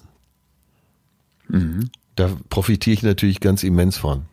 Also ja. bist du da eher äh, voll dankbar und alles gut? Du glaubst, du hast jetzt nicht irgendwie was, wo du sagst, da musst, da beschönigst du irgendwie, was er. Äh, ach so, ja, das war ja die Ursprungsfrage. Ja, Frage. Genau. Äh, ja, einige Sachen waren mir nicht klar und die hatte ich mir selber unbewusst teilweise äh, schön zurechtgelegt. Und da bedurfte es erstmal einiger Maßnahmen, um das auch im Nachhinein nochmal wieder aufzudecken und mir Fragen zu beantworten, wo es vorher keine Antworten für gab. Bist du jetzt bewusst vage oder will, kannst du uns da auch was zu sagen, dass man Ich bin jetzt ganz bewusst vage. Okay. Ich möchte dann ja, nicht zu sehr ins Detail Recht. gehen, weil ja. äh, das natürlich bei mir auch schon an die Grundfesten ging. Aber es wurden im ah, Nachhinein ja. Fragen beantwortet. Deswegen sage ich aus voller Überzeugung, wenn man es schafft, bestimmte Fragen zu beantworten, Muster eben offen zu legen, ist da die Antwort oft schon drin. Mhm. Das heißt, man muss sich dann nicht noch auf einen neuen Weg begeben, äh, um dann das, die Frage, die man erkannt hat, äh, oder das Muster, das man erkannt hat, nochmal wieder zu bearbeiten, sondern oft ist die Lösung da schon drin. Okay. Ja, verstehe.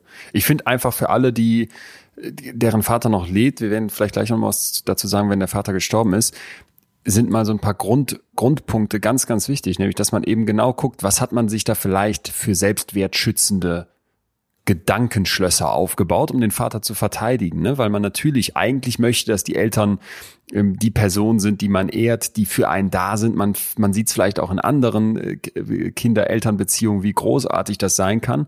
Und dann lässt man seinen Eltern, finde ich, auch an manchen Stellen vielleicht extrem viel durchgehen, was nicht sein müsste. Hm, ein Punkt, den ich ganz wichtig finde, ist, dass, dass du diese Idee ablegst, dein Vater kann sich nicht verändern.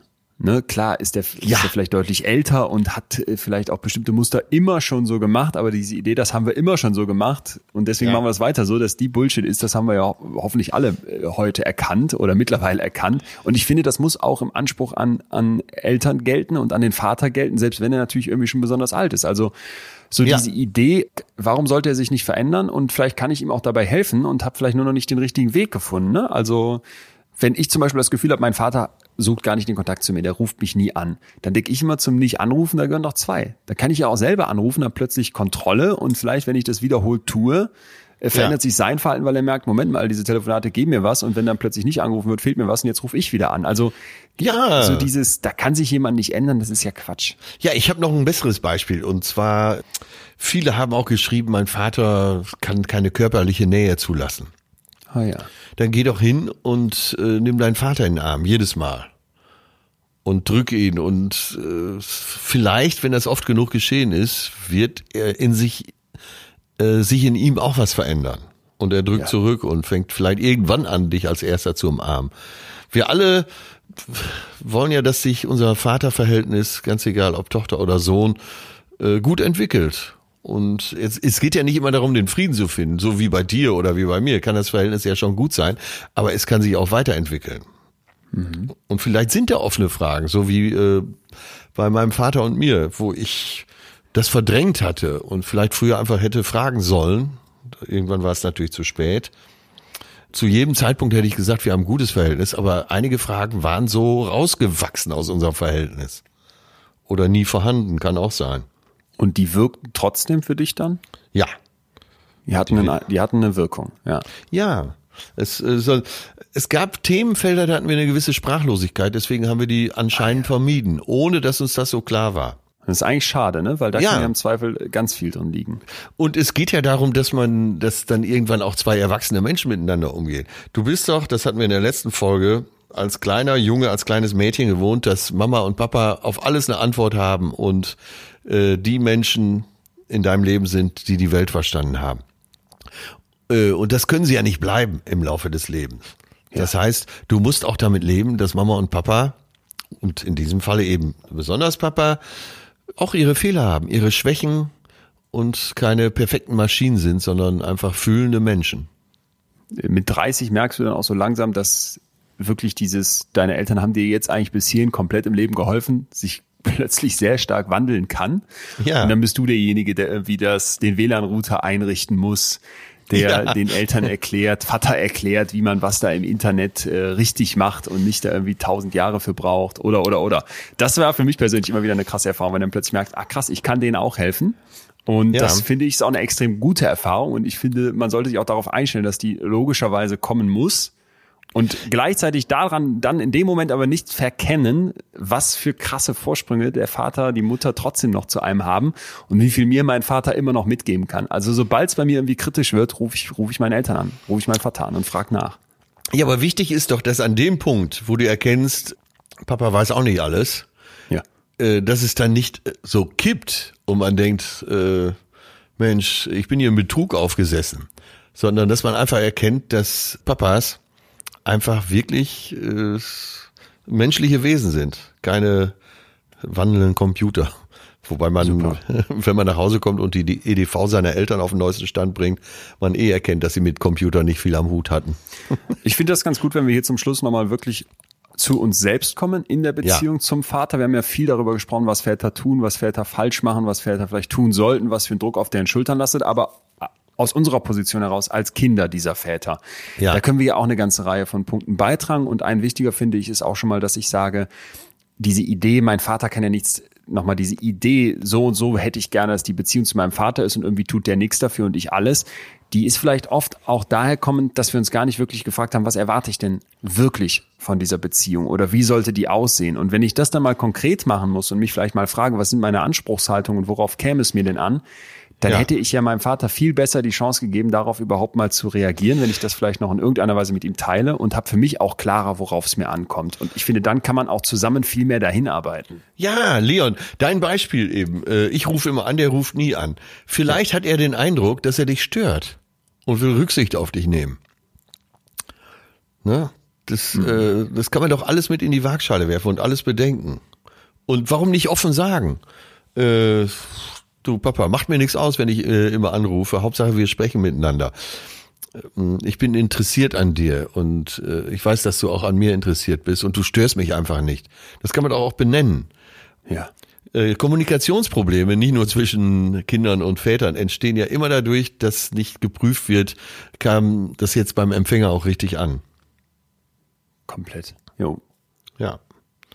Und Ja? da kann, also ganz ehrlich, dieses Telefonat, ich werde das nicht mehr vergessen, ne, weil ich wirklich dachte, ach, das waren, das waren anderthalb Stunden. Und ich bin dabei noch unterwegs gewesen. Also es war, war wirklich etwas, was so fast nebenbei lief und sich auch einfach so ergeben hatte. Da war jetzt kein Masterplan hinter und irgendwie auch nichts, äh, ke- kein tieferer Gedanke, sondern ich wollte das mal mit ihm klären. Ich wollte ihn dazu verstehen, ne, weil ich eben, es ging initial darum, dass er in seiner Schulleiterzeit dann irgendwann mal wirklich eine Phase hatte, wo es einfach zu viel war. Ich, ich vermeide jetzt das Wort Burnout und ich glaube, es war auch nicht das, das Fazit am Ende, sondern eher einfach wirklich, dass du merkst, er hat sie übernommen. Ne? Und, und, Auf jeden ähm, Fall eine Überlastung. eine, über, eine massive Überlastung und ich wollte verstehen, wie er damit umgegangen ist. Und dann kamen wir ganz schnell in, in tiefere Gefilde, die ich noch nie mit ihm vorgestoßen war, wo ich, wo ich dann plötzlich dachte, Moment mal, das ist dein Vater, wieso weißt du sowas aus seiner Vergangenheit nicht, was ihm da sofort in, in den Sinn kommt, wo er selber in deinem Alter war oder auch noch jünger und was ihn scheinbar total geprägt hat. Und dieser Austausch war dann etwas, wo ich sage, da, wie gesagt, das werde ich mein Lebtag nicht vergessen und da konnte ich extrem viel daraus mitnehmen. Ja. So komisch es erstmal war, das zu initiieren, weil Sehr, sehr gutes rufst Beispiel deinen Vater an dafür. und sagst, hey, ich will mit dir nochmal darüber reden, wie du vor Jahren da in deinem Job irgendwie völlig ausgebrannt warst. Äh, Da ist ja erstmal, hä, wie, was denn und wieso? Und dann merkst du plötzlich, wie wenig haben wir eigentlich damals darüber geredet und wieso?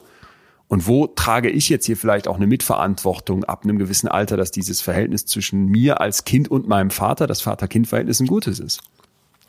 Ja. Und der Schluss dann eben nicht, ist, glaube ich, der falscheste, den man da haben kann. Stimmt. Ja, ist schon verrückt, ne? wie man über Väter immer weiterreden könnte. Aber ja, und äh, deshalb hier in der finalen Runde unsere Achterliste. Es geht nochmal darum, wie wir die Beziehung zu unserem Vater, nachdem wir uns vielleicht mit den Grundlagen auseinandergesetzt haben, verbessern können und worum es gehen kann, was man ganz praktisch tun kann. Number one, Genau. du bitte. Ja, und das schließt genau an das an, was du eben sagtest oder wo wir gerade drüber gesprochen haben. Sei ehrlich über die Beziehung zu deinem Vater und eventuelle Wunden. Lass die Selbstbeschuldigung los und vergib deinem Vater und vergib dir für alles, was du über die Beziehung zu ihm erzählt hast. Also ich würde da drüber schreiben, vergeben Finde ich auch. und ehrlich sein. Erinnern wir uns an Eva Seppischi, ne? Ja. Das, das lässt uns, glaube ich, beide Ja. auch nicht mehr los. Die, dieses, diese Macht, die da in dem Vergeben lag, wo du ganz klar gesagt hast, es ist nicht verziehen oder es ist weg. Und das war auch bei Annas Geschichte, ich erinnere mich gerade. Da ging es ja, da war doch Ja. genau das auch das Finale. Sie vergibt Ja, und damit will sie das nicht jetzt in ihre zweite Lebensrunde mitnehmen, aber holt sich eine unglaubliche Stärke zurück. Genau.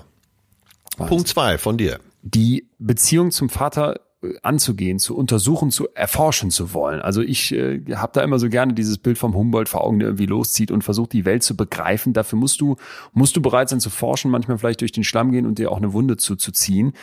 Die, diese Idee zu sagen, ich gehe das überhaupt an und ich versuche zu verstehen, wie die Beziehung zu meinem Vater aussieht, zu erforschen, was da im Hintergrund vielleicht auch wirkt, das finde ich ist etwas, äh, wo man vielleicht jetzt nach diesen zwei Folgen hier denkt, das liegt irgendwie auf der Hand, aber für mich wäre das erstmal vorher gar nicht so klar gewesen. Also Ja. ich glaube, dass der Vater uns helfen kann, an ein, an ein gutes, an ein besseres Selbst von uns selbst heranzukommen. Und deswegen, Ja. glaube ich, lohnt es sich, das an, zu ergründen anzugehen. Ja, es kann äh, oder wird auch Egoismus sein, weil äh, du ja selber dadurch besser wirst. Ja. Dritter Punkt. Ja. Äh, Finde ich auch interessant. Schau dir mal an, ob dein Verhältnis zu deinem Vater vielleicht äh, für dich selber romantisiert ist.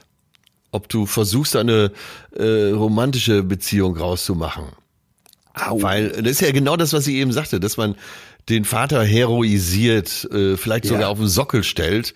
Und das ist auch, das kann ja nicht gut sein, weil es nicht realistisch ist. Und realistisch ist äh, das, was wir jeden Tag im echten Leben eben erleben, dass äh, wir alle Menschen sind mit unseren Fehlbarkeiten. Ja. Ja, das ist wichtig. Nummer vier. Ich finde, dass man sich darauf einstellen muss, dass es auch Widerstand geben kann. Gerade wenn die Beziehung vielleicht irgendwie eingerostet ist oder man das Ja. Gefühl hat, da waren viele Spannungen, die in den letzten Jahren unser, unser Verhältnis geprägt haben, dann brauche ich nicht ankommen und jetzt plötzlich sagen, hör mal, du hast doch immer Angst vor körperlicher Nähe, ich umarm dich jetzt mal und küsse dich auf die Glatze. Ja, also ja. ich finde, da muss man sagen, stellen wir uns darauf ein, dass wenn wir eine zwischenmenschliche Beziehung verändern wollen, dass dass das ja ein unglaublich starkes Konstrukt ist. Also nichts ist so heftig in der Psyche eigentlich wie unsere zwischenmenschlichen Beziehungen. Und wenn ich da jetzt ran möchte, muss ich mich darauf einstellen, dass das im Zweifel gar nicht so einfach wird, dass es Widerstand geben könnte. Und eigentlich für mich die Ja. Lösung fast immer bei diesem Punkt ist dann geduldig sein. Sich und dem anderen Zeit geben. Ja, und eben auch ein bisschen damit rechnen, dass es Arbeit ist. Number Ja. five. Äh, ja, erforsche dich selbst, welche, welche Absichten du hast und welche Wünsche. Dass du, also wenn du sagst, äh, ah, da ist noch, da ist noch Luft nach oben, äh, was sind denn deine Wünsche da eigentlich? Worauf willst du hinaus?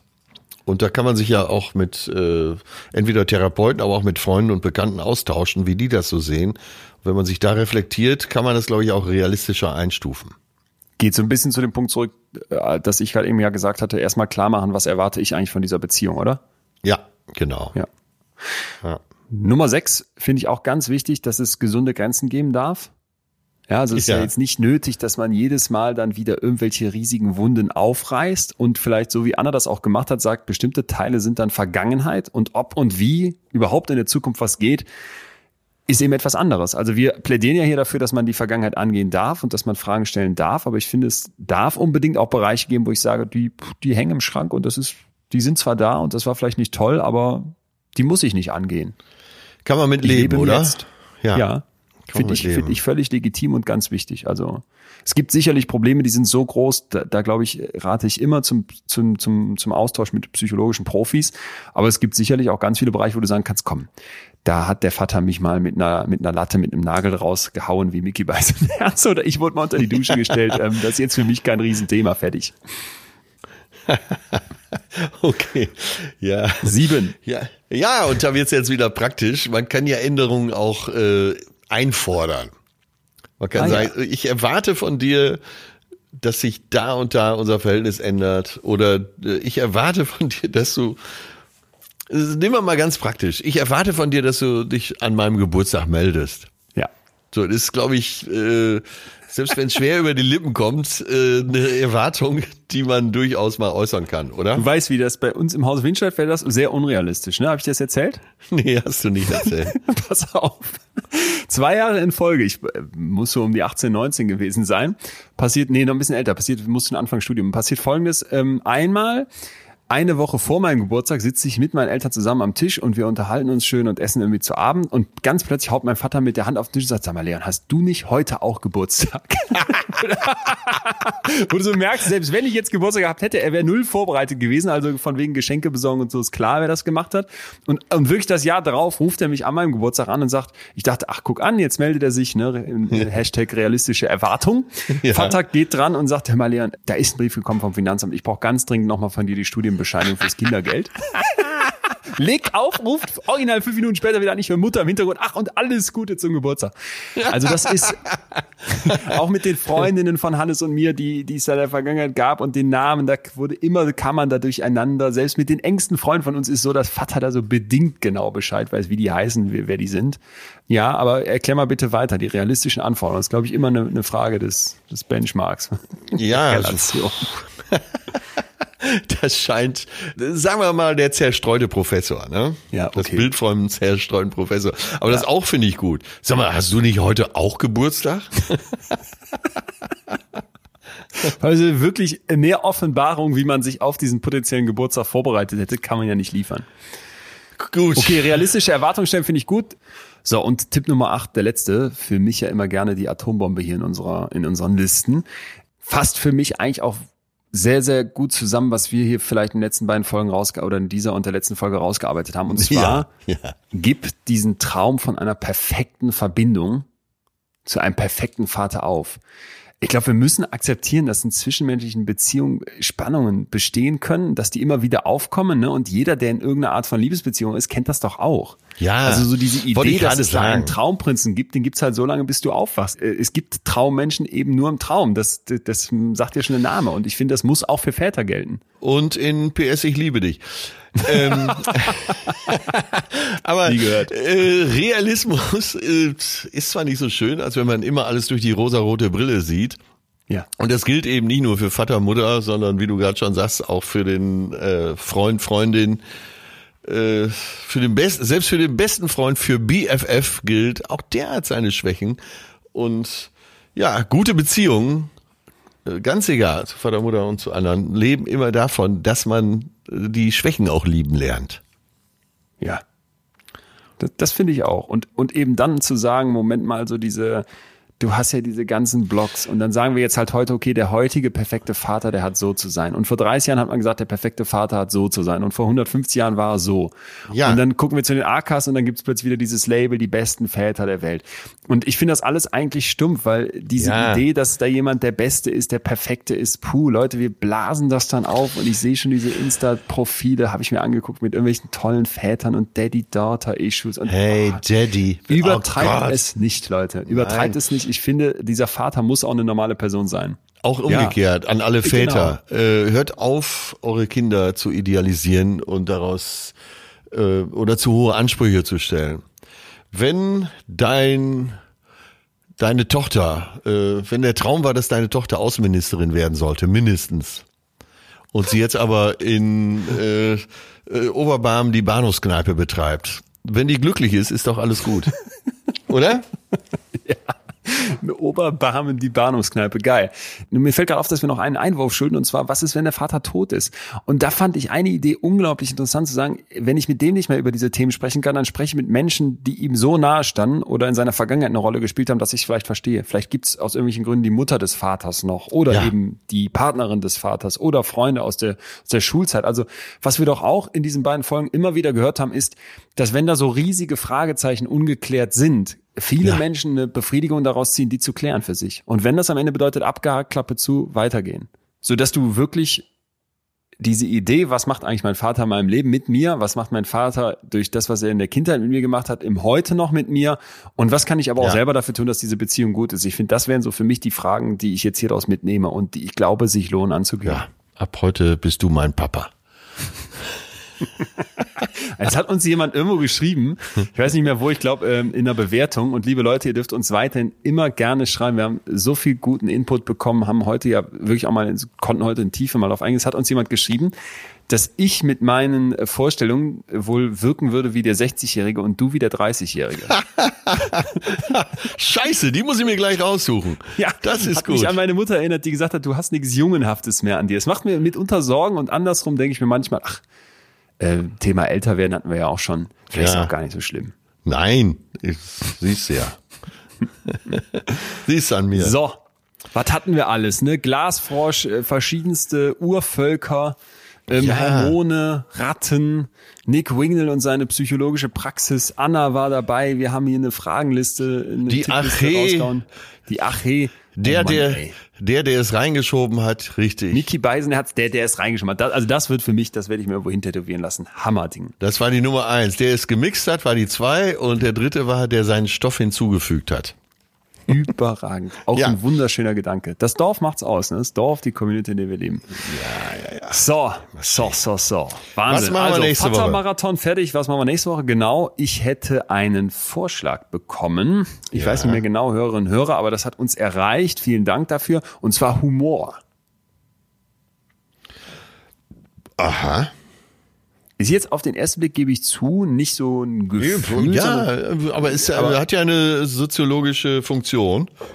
Ich habe mir erlaubt, mal. mal so ein bisschen reinzulinsen und es gibt so heftige Sachen dazu. Also äh, lachende Ratten ist vielleicht das eine, Roboter, die menschlichen Humor imitieren, das andere. Und dann, wenn man sich anguckt, was Humor, wenn er richtig eingesetzt wird, mit unserer Psyche macht und was wir aus Humor für uns mitnehmen können, ähm, gibt, gibt sich, glaube ich, schon so viel an Impulsen und Denkanstößen, die wir mit diesem Thema und dann natürlich mit dir als Papst des Humors äh, irgendwie abrocken können, dass ich das gerne äh, nach Ja. oben auf unsere Liste nehmen würde, wenn du da, da einverstanden bist. Bin ich dabei, ja. Humor. Next week Humor. Yes.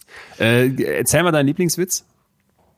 Ein Mann kommt an einen beschrankten Bahnübergang, geht aber trotzdem rüber, wird vom Intercity erfasst, liegt ein Jahr im Krankenhaus, wird entlassen. Sein erster Weg führt ihn ins Spielzeuggeschäft. Er lässt sich eine Märklin-Eisenbahn zeigen. Er holt einen Hammer raus, haut drauf und sagt zum verdutzten Verkäufer, man muss sie töten, solange sie jung sind.